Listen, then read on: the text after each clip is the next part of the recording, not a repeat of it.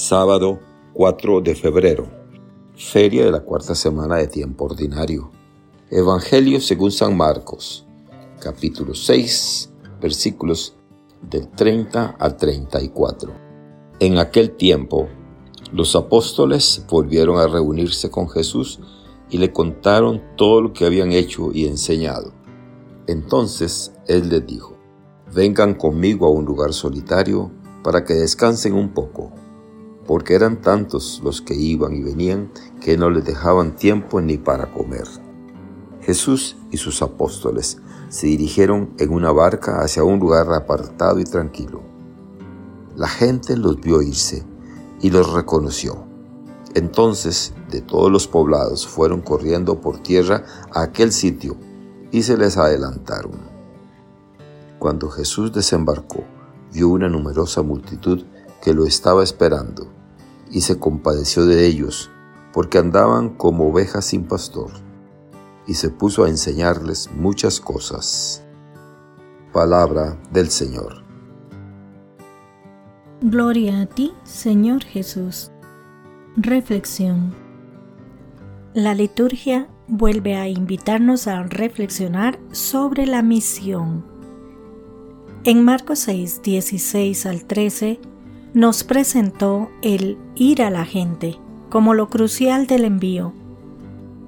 Ahora en Marcos 6, 30 al 34, nos plantea que regresar de la misión para estar con el Señor también es crucial en la actividad misionera.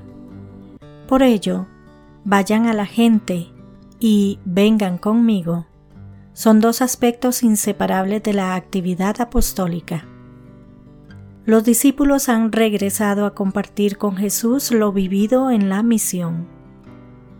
En la intimidad con Él puede descansar el discípulo, puede confrontar lo realizado y puede encontrar nuevas fuerzas para seguir el camino. Este retorno para estar a solas con el Señor es un aspecto de gran importancia para la vitalidad del creyente y para la calidad del servicio que realiza.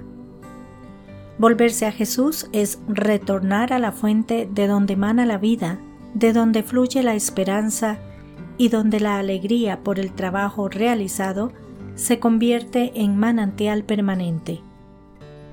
Es Jesús quien ha enviado al discípulo, encomendándole lo que es de su entera propiedad, la misión.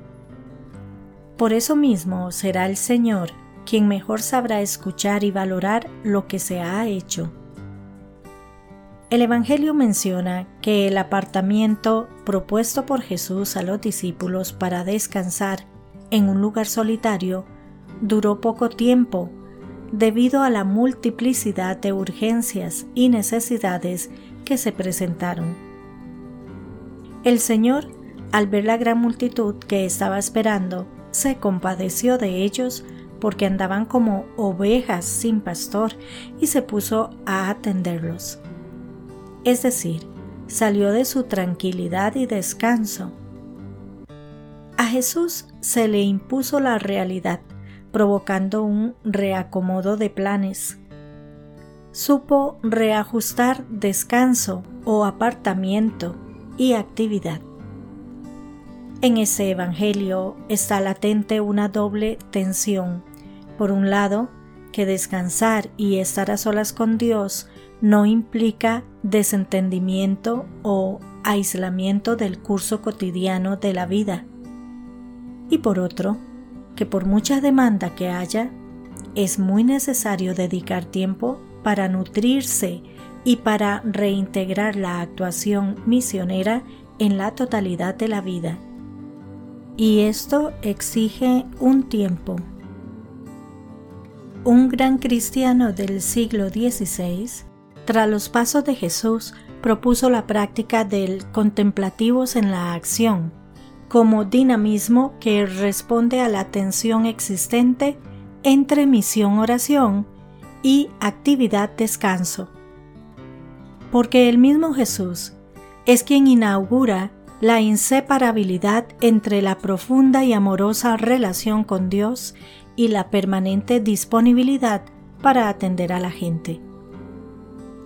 que aprendamos a manejar con sabiduría y audacia la tensión existente entre misión oración y actividad descanso, para que podamos vivir siempre desde Dios y siempre para los demás. Que Dios les bendiga y les proteja.